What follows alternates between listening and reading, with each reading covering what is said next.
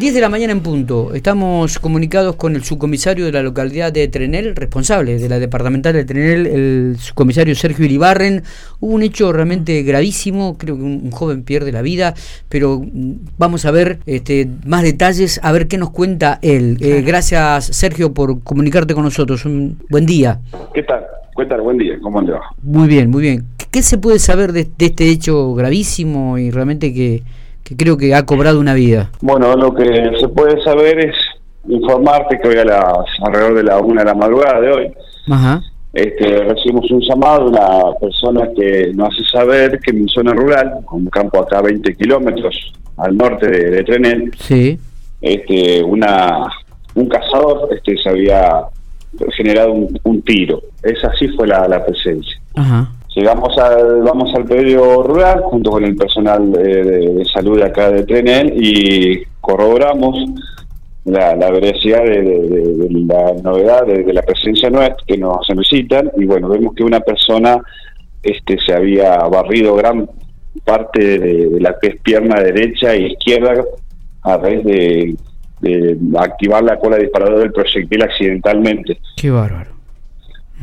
Eso hace que bueno, eh, esta persona se sangrara y, y, en cuestiones de, segundo, bueno, se quedara sin signos vitales. Está bien. Eh, ¿qué, edad tenía este este cazador, este esta persona, Sergio?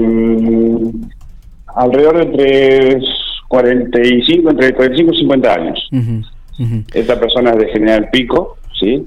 Este, bueno, eh, eh, está bien, no, no, no vamos a decir el apellido porque quizás todavía las familiares eh, están en, por ahí si, si no lo saben. Pregunto, Sergio, em, cuando ustedes llegaron, ¿ya estaba sin vida el joven? ¿Esta persona? Sí, ya estaba sin vida. ¿Estaba acompañado por otros cazadores? Había un compañero que estaba, estaba con él. Bien, bien. Bueno, el, el campo me decía que estaba más o menos a unos 20 kilómetros de Trenel. 20 kilómetros de el norte. ¿Esto se produjo en un galpón, me decías, o, en un vehículo?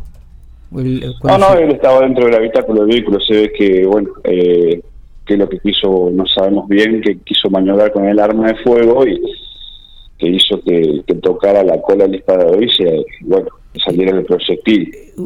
¿Era, ¿Era, una persona conocida en la zona? ¿Ustedes lo conocían? Además, digo, aparte de ser de pico, digo. Sí, sí, sí, sí, no, nosotros lo conocimos, una persona eh, desconocida. Sí, Ah, ¿qué, qué, tipo de arma era? ¿Una carabina? Un, fusil. Un fusil. Un fusil. Eh, Sergio, bueno, te agradezco mucho estos minutos. Eh. Queríamos, eh, teníamos el dato, queríamos corroborarlo, queríamos saber algunos datos más.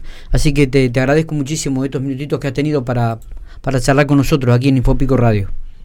Bueno, bárbaro. muy amable, muy amable. Que buen día.